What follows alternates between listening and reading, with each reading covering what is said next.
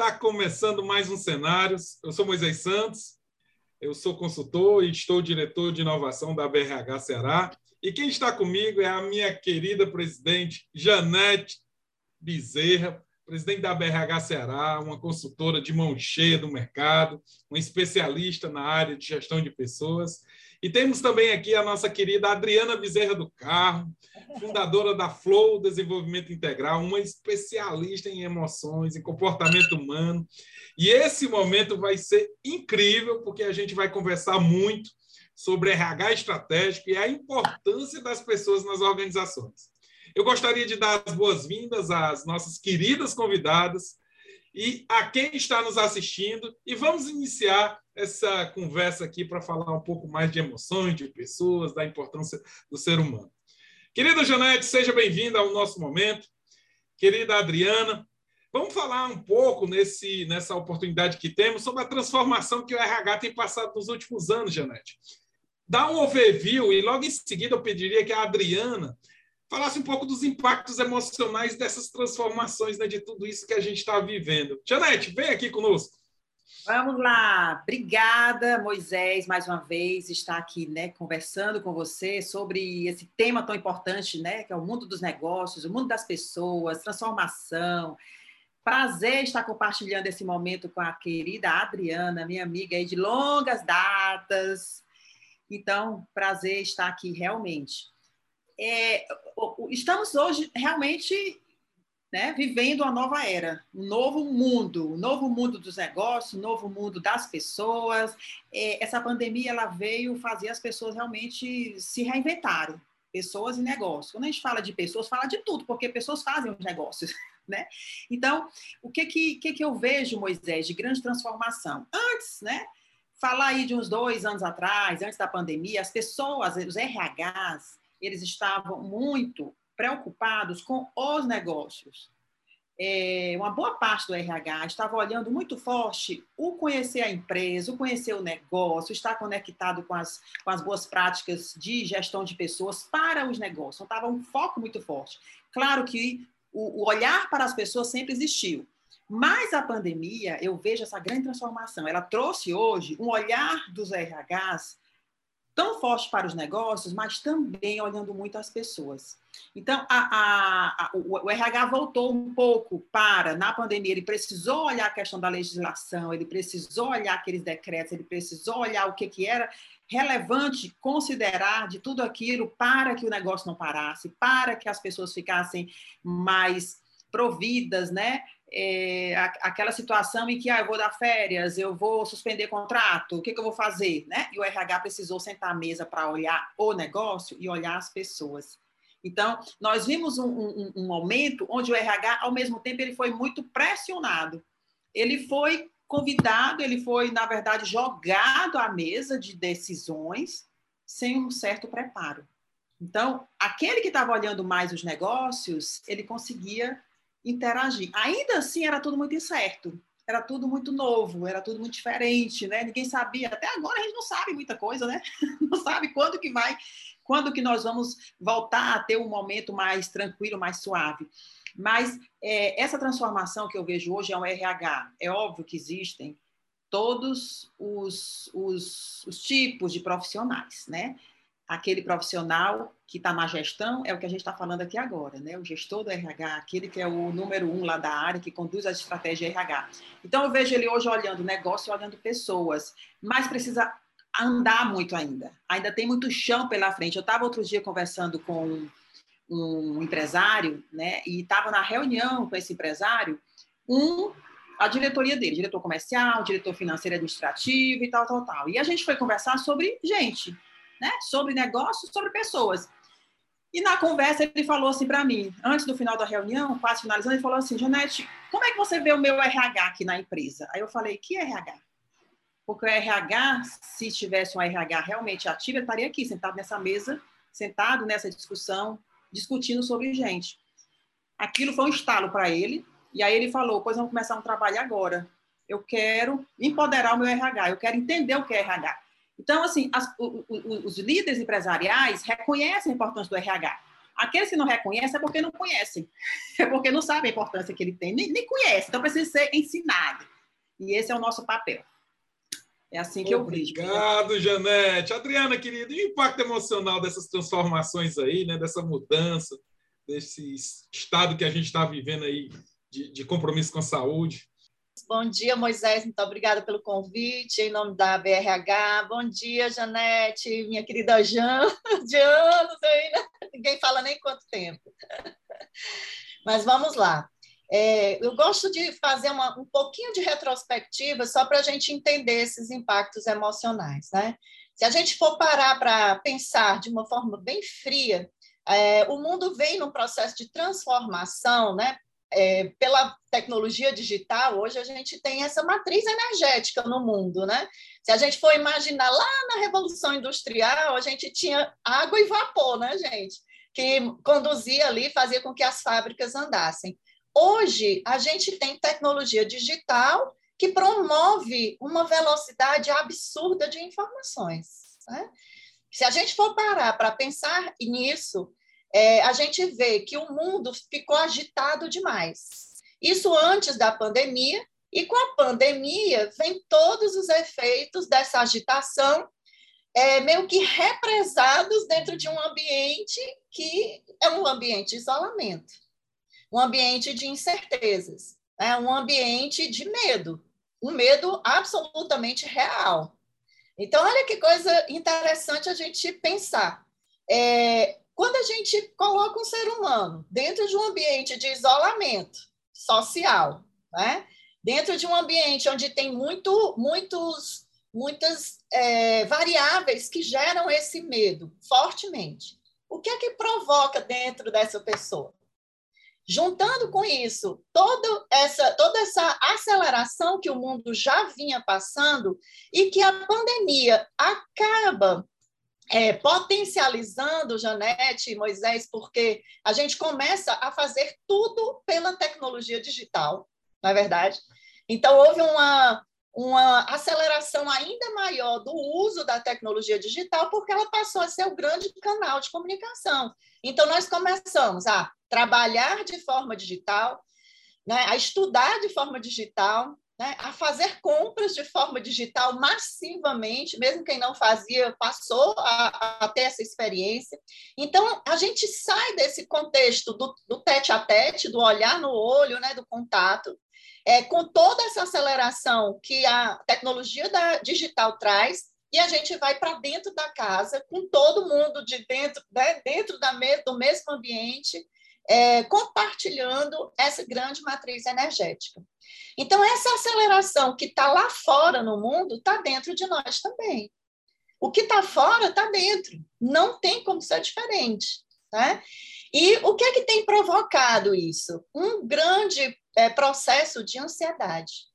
A ansiedade ela vem exatamente dessa aceleração que olha o futuro né, e deixa de lado o presente. É, é difícil as pessoas hoje estarem 100% no presente. Elas estão sempre com o pé lá no, no futuro. Na verdade, o pé do pensamento, né? porque o pensamento se acelera. A gente está aqui mas é como se a gente tivesse o tempo todo, sim, eu tenho uma reunião depois dessa, desse trabalho aqui. Aí o que é que eu vou fazer? E se não der certo essa reunião? A mente fica ruminando. É assim que a gente chama tecnicamente, é uma mente ruminante.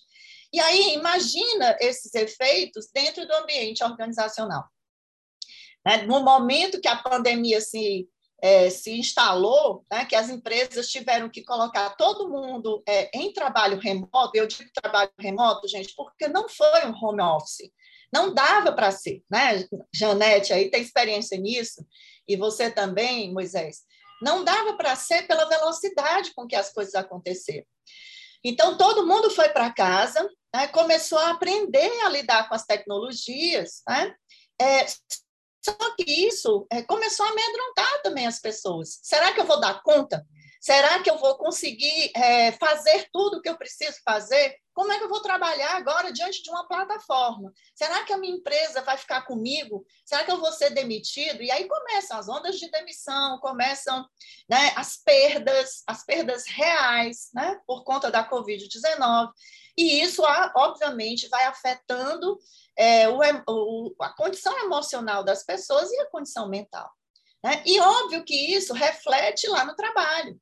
Né? As pessoas ficam sem é, ter como produzir, porque tem um nível de dispersão enorme, é, a atenção não consegue né, ter atenção focada no trabalho. Imagina um monte de coisas dentro de casa para dar conta, inclusive das tarefas domésticas, junto com trabalho, junto com filhos, junto com tudo.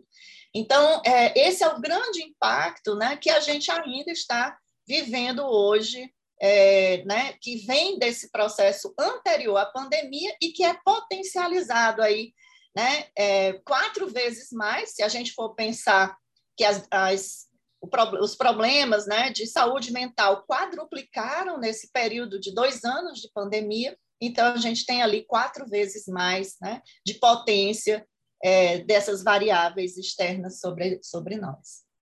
É, e aí, Janete, é importante isso que a Adriana coloca, né? porque isso desafia os gestores a pensar de forma muito mais estratégica né? a sua gestão de pessoas. Né? E aí eu queria que você falasse um pouco da importância desse olhar estratégico para o RH, e, e, como é que as empresas, né, você já falou aí, né, quando vai para uma mesa de conversa com os líderes, que os líderes não chamam o seu ativo mais precioso para conversar junto, já tem aí um, um, gap aí acontecendo. Como é que as empresas dão os primeiros passos? Como é que elas implementam esse olhar para as pessoas, as pessoas de forma estratégica nas organizações? Muito bom ouvir a Adri falando, porque ela fala com muita propriedade e traz para nós RHs, né? É, ela contribui muito porque traz para o nosso, nosso, nosso RH esse olhar para o dentro né, das pessoas, olhar para o sentimento, olhar para. É, é, é, essa pessoa tem que estar inteira, né? No, onde ela estiver, ela tem que estar inteira corpo, alma, espírito, tudo.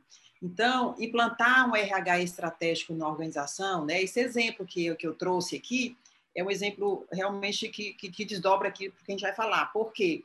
É, é, com, tudo começa em conhecer, tudo começa em diagnosticar o RH que fica dentro da sala, né, recebendo as demandas, a gente chama do RH tirador de pedidos. É aquele que o gestor chega, pede um, um, uma, uma seleção, ele faz. Pede um treinamento, ele faz, sem conhecer exatamente aqui qual, problema vai ser resolvido com aquela prática, com aquela solução. Então, RH, a primeira coisa a ser feita é entender que problema queremos resolver. Não dá para implantar um RH estratégia, a cabeça só do, do gestor do RH precisa estar alinhado com quem está no comando da operação, precisa estar alinhado com a alta gestão, né, com a diretoria, com o conselho, se for o caso, com todos. O que, que nós queremos? O que, que vocês entendem de um RH estratégico? Vamos alinhar esse discurso. Passo número um, Feito isso, não dá para sair implantando ainda. Precisa conhecer o que tem mais no meio aí. Vamos fazer um diagnóstico. Vamos gastar sola de sapato. É uma linguagem que a gente usa muito, né? Vai andar na operação, vai conhecer as pessoas, vai conhecer os sonhos das pessoas. E quando eu falo pessoas, eu falo de todos, não é só o líder. As pessoas, quando elas são tocadas, é o que a Adri falou, quando elas são tocadas, elas entregam, né? Então, conhecer as pessoas, conhecer as lideranças, qual é o estilo de gestão, qual é aquele líder que não está performando bem na visão daí das equipes, dos pares e tudo mais, como é que estão os processos, é, é, existem os processos bem definidos, né? Ou as pessoas vão fazendo e vão embora e fica na memória das pessoas, quem entra fica perdido, como está isso? Como está a, a, os materiais, os recursos para trabalhar. Ah, eu não consigo produzir porque a minha máquina quebra a cada 10 minutos. Como é que eu vou produzir? Não é assim, né? Então, entender tudo isso, o RH faz isso, nessa implantação de um RH estratégico, a gente chama do RH parceiro do negócio.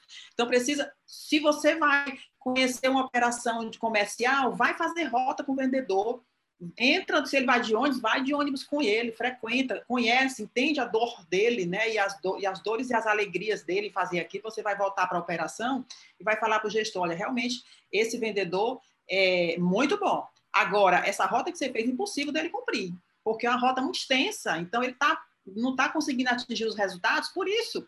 E o gestor fala, é mesmo, não sabia, então vai acompanhar, né? E o RH prepara essa liderança para que ele passe a fazer isso. Não é que o RH vai fazer o papel do líder, ele está entendendo o negócio para poder instrumentalizar mais a liderança para onde ela precisa ir. E aí, a partir daí, ele vai mapear, ele vai definir as estratégias com base no mapeamento de quais são as prioridades. Outro grande ponto importante, Moisés, é definir, é priorizar, é calendarizar aquilo que é importante. Não vamos atacar tudo. O ponto inicial é que o nosso processo seletivo está demorando muito tempo. Todas as áreas demandaram uma, uma melhoria nesse processo. Então, vamos criar uma meta, uma estratégia junto para resolver isso.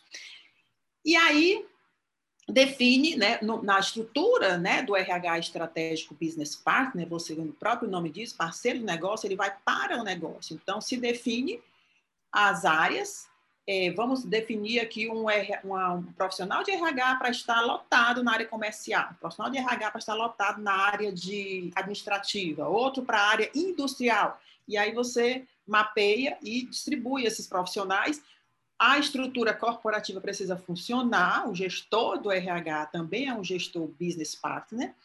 É, o, outra confusão que se faz é essa, né? Se, se entende, se pensa que o business partner é aquele que está na operação, que está na ponta. Não é só ele. Toda a estrutura de RH atua no modelo mental, porque business partner é um modelo mental, é um conjunto de competências, é o, é o posicionamento que o profissional assume dentro da organização. E aí, começar a entender a necessidade, trazer soluções para resolver aqueles problemas, priorizar e avaliar os resultados. Gente, aqui na consultoria a gente faz um treinamento de 60 horas, tá? A gente está falando aqui de uma maneira muito rápida, em três minutos. Espero ter conseguido passar um pouco do que é esse papel do profissional de business partner do RH. E aí, Janete, quando você fala desse profissional que vira um parceiro né, da visão do negócio, aí eu queria chamar a Adriana para ela dar essa, essa visão dela. Como é que a gente desenvolve o potencial desse ser humano? Né? Como é que a gente leva esse ser humano a um nível além? Né? Como é que ele enxerga a sua capacidade, coloca isso em função ali daquele objetivo que ele está ali se lançando? Então, é, eu gosto de trabalhar gente e gestão. Né? Eu não acredito numa área de recursos humanos que não consiga ter visão sistêmica. Então, quando eu, eu tenho sido muito procurada né, para falar sobre saúde mental, e eu acho interessante a gente entender que saúde mental é só um pedaço né, do que a gente é, vê dentro da organização que reflete no seu sistema de gestão. Então, Janete me conhece há mais tempo, Moisés, ela sabe que eu tenho um pé na gestão muito forte, né? Eu estudei gestão lá no Japão, fui lá naquela bendita essência. Então, para responder essa tua pergunta, eu digo o seguinte: toda empresa ela precisa sobreviver e crescer para se manter competitiva no mercado. Mas para isso ela precisa de inovação e melhoria. Para ela ter inovação e melhoria e trazer a taxa de retorno do capital lá para o acionista, né?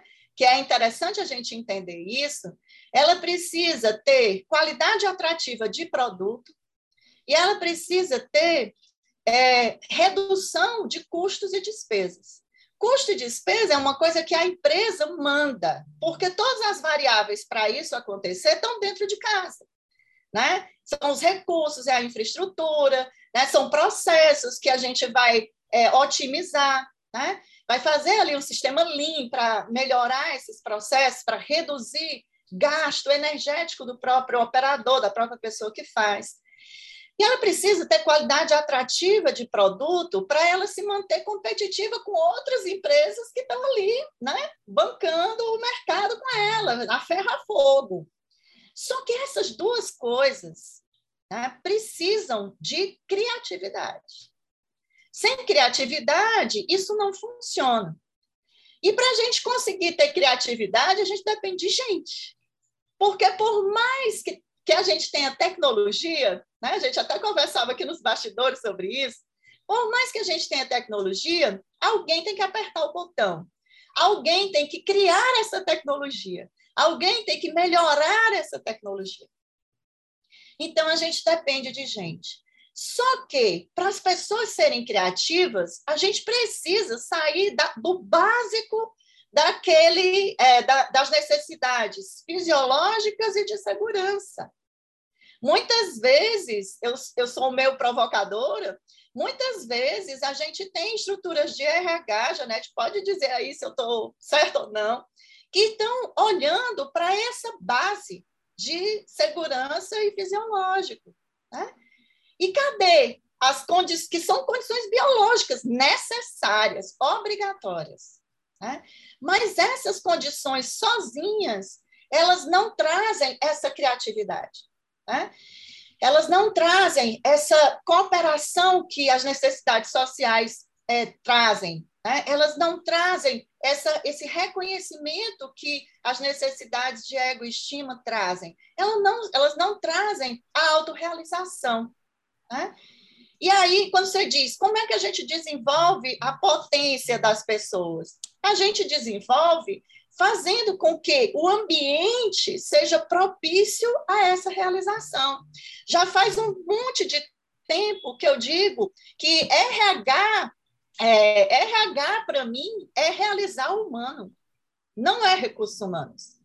Então, é o papel de realização desse humano dentro das organizações é o papel de criar um ambiente propício para essas pessoas falarem, para essas pessoas terem autonomia dentro daquilo que elas fazem, né?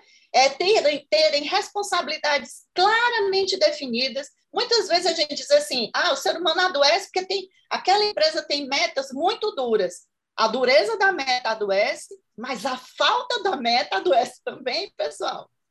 Porque nenhum ser humano gosta de ficar à deriva.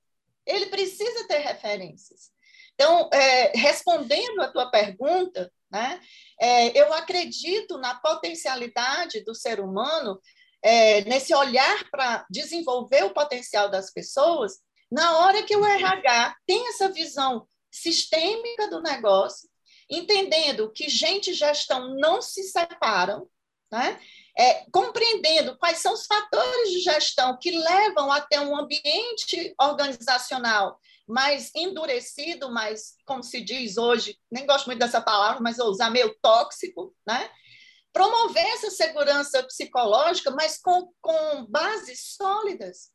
Não adianta só falar, a gente precisa ir lá e implantar um, um sistema né, que funcione é uma metodologia que as pessoas de fato possam é, mostrar: olha, eu fiz isso, eu trouxe essa ideia, tem espaço para trazer essas ideias, né? De, usando método. Sem método, não funciona, pessoal.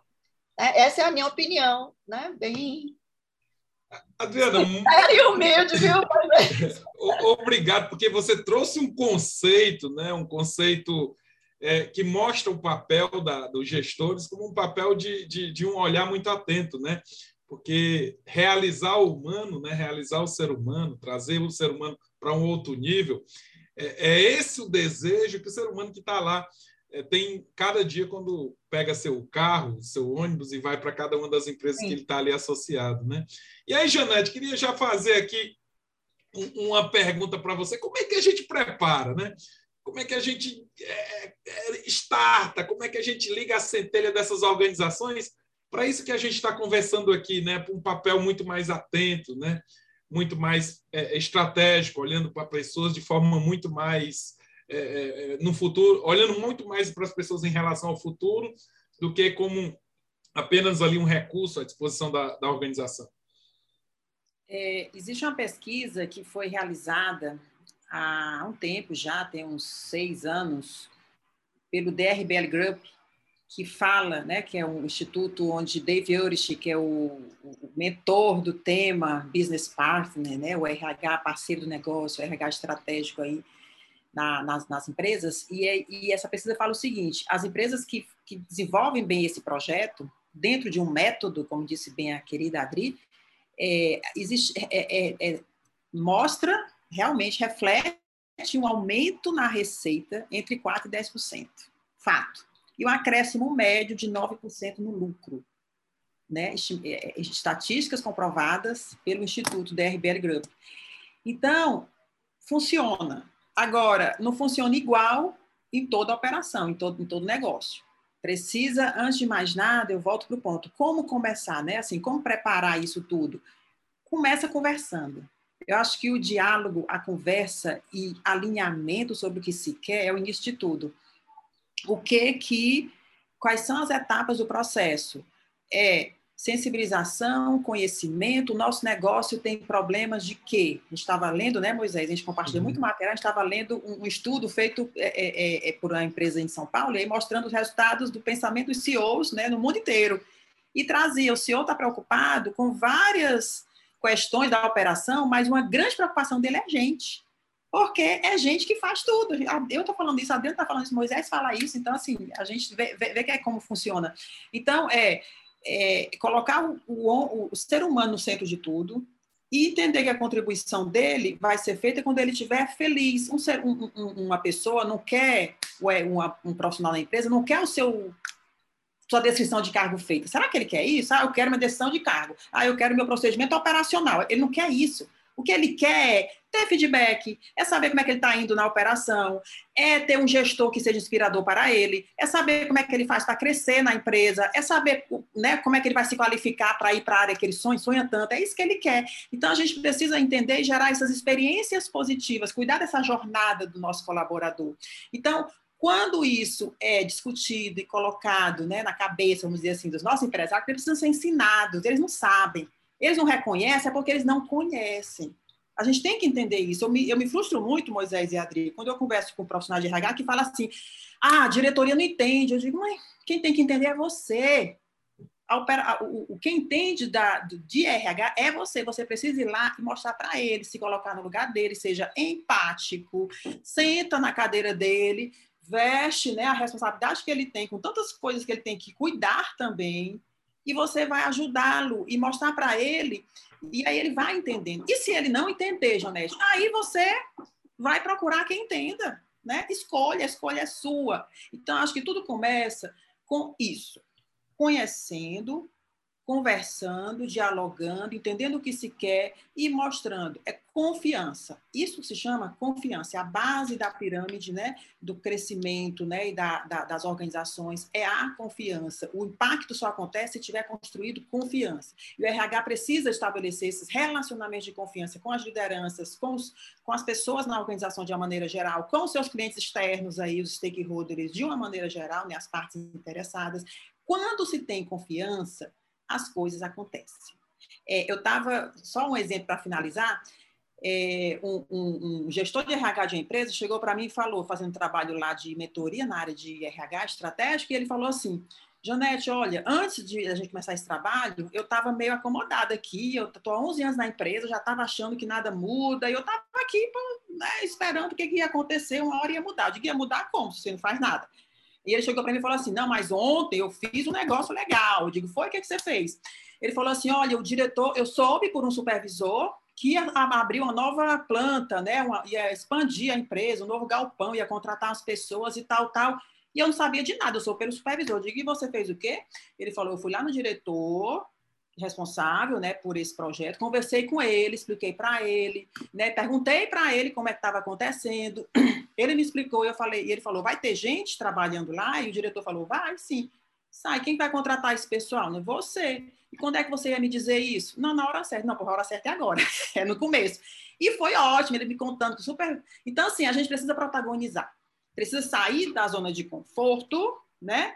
Achar que o jogo está ali perdido e vai jogar, entrar no campo, senão não vai acontecer. Então, protagoniza. Vai aonde o problema está. Se ficar sentado na sua cadeira, ele não vem até você. Quando vem ao bucho, que você já vai sair chorando para resolver. Então, diálogo, conversa, alinhamento, mensagem estruturada, entendemos qual é o problema a ser resolvido, entendemos. Então, vamos junto criar a estrutura para isso.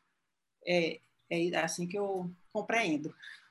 Muito bom, Janete. E aí, Adriana, qual, no seu olhar, né, tão atento, que vai da gestão, vai de pessoas, qual, qual você acha que é o maior desafio né, nessa preparação, nesse desenvolvimento desse ser humano? E como é que a gente pode se preparar melhor para esse desafio, ou para esses desafios? Então, eu penso que a gente está vivendo uma grande oportunidade de transformar as culturas. Né?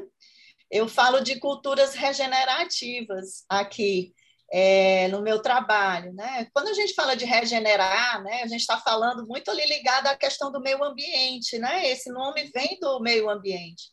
É, e quando a gente fala de culturas regenerativas dentro das organizações, a gente está falando de regenerar todo esse passado, né? essas coisas que a gente viu que não funcionam mais. Né? Uma, uma cultura do comando-controle, né? estilo de liderança é, do comando-controle, é, as culturas que, que fazem de conta que são inclusivas, mas de fato não são. Então, é preciso, de fato, regenerar tudo isso. Né? E o primeiro passo é definir por que, que a empresa existe. Vejo que, na minha visão, é, esse é o, é, o, é o pontapé inicial. Né? Muitas vezes a gente trabalhou né, a questão da gestão olhando o core business. Né? O que, que é o, o, a essência do negócio? Mas hoje, antes da essência, a gente tem que entender por que, que ela existe. Né? Se eu for olhar só o core business, a gente vai é, trabalhar é numa camada muito superficial, é ali como se fosse a pontinha do iceberg ainda. Então, a gente precisa ir lá entender por que, que a empresa existe, e a empresa, né, também para aproveitar toda essa tendência e tudo que a gente já está vivendo como futuro, que já está aqui, né, também compreender que o porquê ela existe é muito além do lucro pelo lucro. Né? Ela, ela existe para mais coisas. É, qual é esse papel que a empresa é, coloca para si mesma, é, que, seja, que é, muito, é muito mais amplo e tem uma função muito mais social, né? que traz o lucro e que vai fazer com que esse lucro seja, inclusive, maior. Hoje a gente já vê isso claramente. As empresas que estão mais preocupadas com o meio ambiente, né, com as condições sociais, elas são empresas que têm uma marca empregadora muito mais forte, né? as pessoas se conectam com ela é, de forma muito mais clara, é, os clientes se conectam de uma forma muito mais fiel, vamos dizer assim, a essas empresas. Né? Então, trazer esse propósito, reconhecer, ou, às vezes é um reconhecimento mesmo, sabe, Moisés? O propósito está lá, está gritando, né? Janete está tá confirmando aí, porque vive isso como consultora de gestão também. Né? O, propósito está lá gritando e a empresa não conectou que aquilo juntaria todos os colaboradores, todos os stakeholders numa, numa, numa só voz, vamos dizer assim. Né? Então, partir desse propósito e plantar essa semente desse propósito no coração das pessoas. Né? Entender que o ser humano não está lá só com cabeça. Ele está com a emoção, ele está com a razão, ele está com a dimensão social dele, que precisa ser fortalecida num processo de cooperação muito maior. Né? Esses nichos que a gente via antes, de metas, inclusive, canibalizadoras uma meta de uma área de logística canibalizando a área comercial ou vice-versa, ou uma meta da área de produção canibalizando a meta da logística. Quantas vezes a gente viveu isso dentro? Eu, pelo menos, vivi, que né? eu acho que sou mais velha do que vocês aí. Né? E a gente vive isso, viveu isso e ainda vive, infelizmente. Né? Então, mudar esse panorama de não ter mais essa canibalização dentro da própria organização né? de, de entender que é todo mundo está junto. É sair, de fato, de uma, de uma cultura egossistêmica, né? onde eu tenho ali eu, para mim, é o meu, é o meu é o setor, é a minha área, né? é o meu, é o meu, é o meu, né? e em detrimento desse nosso, que é uma cultura ecossistêmica. Tá? Então, assim, trabalhar a cultura é fundamental nesse processo, na minha visão porque é a cultura né, que vai colar todo mundo. É essa, né, a forma, é o jeito de ser dessa empresa verdadeiro. É a plaquinha do valor que não fica só na parede, é o dito e o feito. Né? Então, como fazer tudo isso acontecer? Acho que a Jean trouxe muito bem. Né? É, é organizar uma jornada do colaborador desde muito antes dele entrar na empresa. Né? Com, que, com que nível de conexão é, eu quero que a minha empresa apareça no mercado para eu ter gente legal, que, que fale com o propósito da empresa, né, com os valores da empresa, se conectando com, com ela antes mesmo dele chegar no processo seletivo. Né? Então, é, eu penso que é esse o caminho, né? trabalhar uma grande jornada a partir de um propósito bem estabelecido e bem claro. Eu queria fazer. Valores uma... sólidos, né? Oi. Fazer uma contribuição, porque a, um parênteses no que a Adriana falou, que, que eu estava numa, em uma empresa e o presidente, junto com a diretoria e o RH presente, e aí a conversa estava tão tensa, né? O presidente demandando assim resultados, resultados, resultados. Agora, em plena pandemia, uns quatro meses atrás. E aí um dos, aí eu fiz uma rodada de fala, eu disse cada um fala um pouco do sentimento que está agora, né? Depois dessa fala dele. Aí cada um foi falando. Um diretor, quando ele começou a falar, ele não conseguiu falar, ele se engasgava, ele chorava feito criança, Adri, ele chorava. Olha só, beleza. Chorava. E aí o presidente não sabia o que fazer, porque ele nunca tinha vivido aquilo na vida. Aí ele olhou para mim e eu fiz, calma. Aí ele, todo mundo querendo ajudar, dá água, dá, calma, gente, deixa ele, calma, calma, calma. As pessoas não querem, parece que quer conter o choro a qualquer custo, né? Tipo, engole o choro, não é assim. É. Calma, calma. Silêncio, gente, calma. Aí ele terminou, chorou e falou, e o presidente, tá bom, ok, eu tô aqui, botou os papéis dele do lado e falou, agora eu quero ouvir o meu diretor. Achei linda a atitude dele nesse momento. Então é isso. E aí ele foi falou de como se sentia, né? Que muita coisa tinha feito de positivo em plena pandemia e naquele momento só via os erros, nós estava cobrando mais, mais e o que foi feito, né? Isso não é reconhecido, o esforço que todo mundo fez, tal, tal. Então assim é isso, né? E, a, e, a, e depois eu fui conversar com esse diretor e ele, eu perguntei, aquele episódio já tinha acontecido antes? Ele nunca, em, em 28 anos que eu trabalho nessa empresa, nunca tinha acontecido isso. Em 28 anos que ele trabalha nessa empresa. Nunca tinha acontecido isso, olha, olha só, né? Que bom que aconteceu, né, Janete? Que bom que aconteceu, isso, isso, foi isso que, que eu quis dizer para ele. Então, que bom. Então, é isso, nós temos que estar ali inteiros, né? Um diretor. É. E aí a gente percebe né, a importância da gente cuidar das emoções, de tratar as pessoas, de estar preparado para essa, né, para esses momentos em que a gente precisa se aproximar um pouco mais. Mas é muito bom, tudo isso mostra o quanto é importante a gente conversar sobre pessoas, falar do potencial das pessoas. Essa nossa conversa aqui, ela está se encerrando. Queria chamar a nossa querida Adriana para dar as palavras de encerramento. E logo em seguida, a querida Janete. Mas a gente promete que em qualquer momento desse aqui nos cenários, a gente vai vir outra vez falar sobre pessoas, sobre desenvolvimento do ser humano. Vai lá, Adriana. Bom, meu, meu encerramento é colocar o ser humano no centro da estratégia. Né? A Janete até já falou isso e eu reforço, porque, de fato, é, isso também ficou muito claro, né, Moisés, agora na pandemia quando todo mundo estava achando que automatizar né, e, e, trazer a tecnologia, que é importantíssimo, e a gente precisa fazer uso da tecnologia a nosso favor, de fato, né? É importante a gente fazer isso. Eu não estou fazendo nenhuma apologia a não fazer isso. O ser humano merece, enquanto ser humano, né, é, trabalhar de uma forma que seja significativa. E para isso ele precisa trazer toda a sua potência né, para dentro do trabalho, toda a sua criatividade dentro.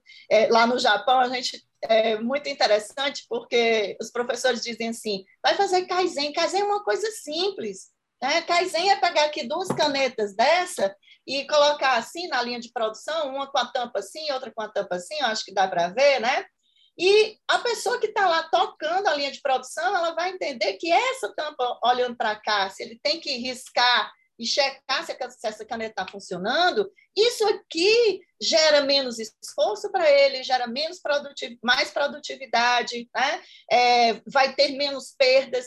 Então, isso é Kaizen. É essa melhoria contínua né, que a gente precisa ter, e para a gente ter, esse humano precisa ser visto. Então, vamos usar a tecnologia para automatizar o que é possível e precisa ser automatizado para a gente usar mais é, a nossa mente para produzir coisas novas, mesmo que sejam simples. Né? A gente tem, eu, eu vejo que tem duas palavras muito fortes na gestão que parece que todo mundo tem medo. Né? Um é criatividade, e parece que quando a gente fala de criatividade, todo mundo tem medo das pessoas inventarem coisas mirabolantes, né? Olham lá, não, criatividade é, é para a área X ou para a área Y, não é para a área de produção, não é. Mas como é que eu não, não vou ter criatividade para melhorar o meu processo produtivo, por exemplo? Né? Eu que estou ali fazendo é, dia e noite aquele processo é melhor do que ninguém sei como é que eu posso melhorar. Né? Isso é uma. A outra é autonomia. Eu vejo quando, quando a gente fala de autonomia nas empresas, o povo se remexe na cadeira, assim, tipo assim, não vou dar autonomia, né? Parece que vai dar, vai abrir o orçamento e essa pessoa vai poder comprar o que quiser. Tem que quebrar esse paradigma, né? As pessoas precisam, como seres humanos, de responsabilidade clara, de autonomia clara, né, para elas conseguirem criar. E quando elas criam, elas são, elas expressam. E quando elas expressam, elas são saudáveis, emocionalmente, mentalmente e socialmente. Eu penso que é isso né, que a gente pode fazer de mais é, forte aí pelas pessoas. Obrigada, Moisés, pelo espaço. Obrigada, Janete. Obrigada. Uma honra tê-la aqui conosco, Adriana. Janete, suas palavras finais. A Adri falou sobre autonomia, eu estou lendo o livro, né? Lendo, relendo algumas partes, chama A Regra Não Ter Regras, escrita pelo CEO né, da Netflix. E ele fala isso, né? Autonomia. Se você não dá, as coisas não funcionam. Então, os procedimentos lá são todos na base da autonomia. As pessoas reconhecem. E trabalhar com talentos, densidade de talentos, né? Pessoas vão saber usar essa autonomia. Então, o talento tem que ser muito denso, né? Não é, é, é, é mediano mesmo. E a minha mensagem é assim: eu, eu, penso que a gente precisa, todos nós, profissionais, de uma maneira geral, né, empresários, conectar-nos com nós mesmos, né? Reconhecer as nossas limitações, reconhecer onde que a gente precisa de ajuda, reconhecer onde nós somos fortes. E aí, ao se conectar consigo mesmo, buscar conexão com outras pessoas, levando o seu melhor e protagonizar. Eu acho que sozinho a gente não chega a lugar nenhum. Essa pandemia mostrou isso, né? Grandes empresas, pequenas empresas, né, se juntaram é, para poder sobreviver. E aí a coletividade funcionou, o associativismo funcionou. Então, é isso. Se conhecer e conhecer outras pessoas, porque é por meio das pessoas, somos nós que vamos mudar esse mundo aí, com a nossa criatividade, com a nossa autonomia, né, com a nossa maneira é, íntegra de realizar as coisas. Em nome da BRH Ceará, né, é um prazer estar aqui. Né, eu represento a associação, a Adriana é nossa parceira, nossa associada pessoa jurídica, Moisés, nosso diretor, mega diretor de inovação. Né, então, é, é, uma, é uma posição difícil, né, porque está nessa posição de presidência representando mega profissionais, né, então a gente é desafiado toda hora, mas com muita simplicidade. Né, um, dos um dos valores da nossa, da nossa associação é a simplicidade, trazer o povo junto, coletivizar. O que eu falo, eu faço, né? Eu, eu, eu procuro fazer o que eu falo, então chama o voluntário, vem para cá, ajuda a gente, vamos encher essa associação de pessoas que queiram realizar. De maneira voluntária realmente e ajudando. Então, agradecer o espaço, Moisés, é, a produção que está aí organizando tudo da Trends, né? E a Adriana, sem falar, assim, toda vez que a gente conversa, é um aprendizado novo, é uma amiga querida, né? Não, não, é, não é só uma parceira de mercado, é uma amiga mesmo que eu trago no meu coração. Obrigada e estamos aqui para as próximas, né, Moisés? Chama que a gente vem, né, Adri? Com certeza! Querido, chegamos a mais, a um final de mais um Cenários. Ó, se gostou do conteúdo, compartilhe aí com sua organização, né, com seus gestores. A gente sabe que o princípio de tudo isso é fazer desse Ceará um lugar ainda melhor. Agradecemos a sua participação e de toda a sua audiência aí. Próxima quinta vai ter mais aqui no Senado. Um abraço e a gente se encontra em breve. Ana Sofia. Presente. Felipe. Presente. Ingrid. Aqui. As aulas voltaram e para a segurança de todos, não dá para tomar falta na vacina. A prefeitura fez o dever de casa direitinho para todo mundo voltar para a escola. Cuidou de todos os detalhes para dar segurança para os alunos e tranquilidade para os pais. Mas não esqueça de fazer sua parte. Afinal, a vacina aumenta ainda mais a sua segurança e a de todo mundo. Prefeitura de Fortaleza, transformando desafios em novas conquistas.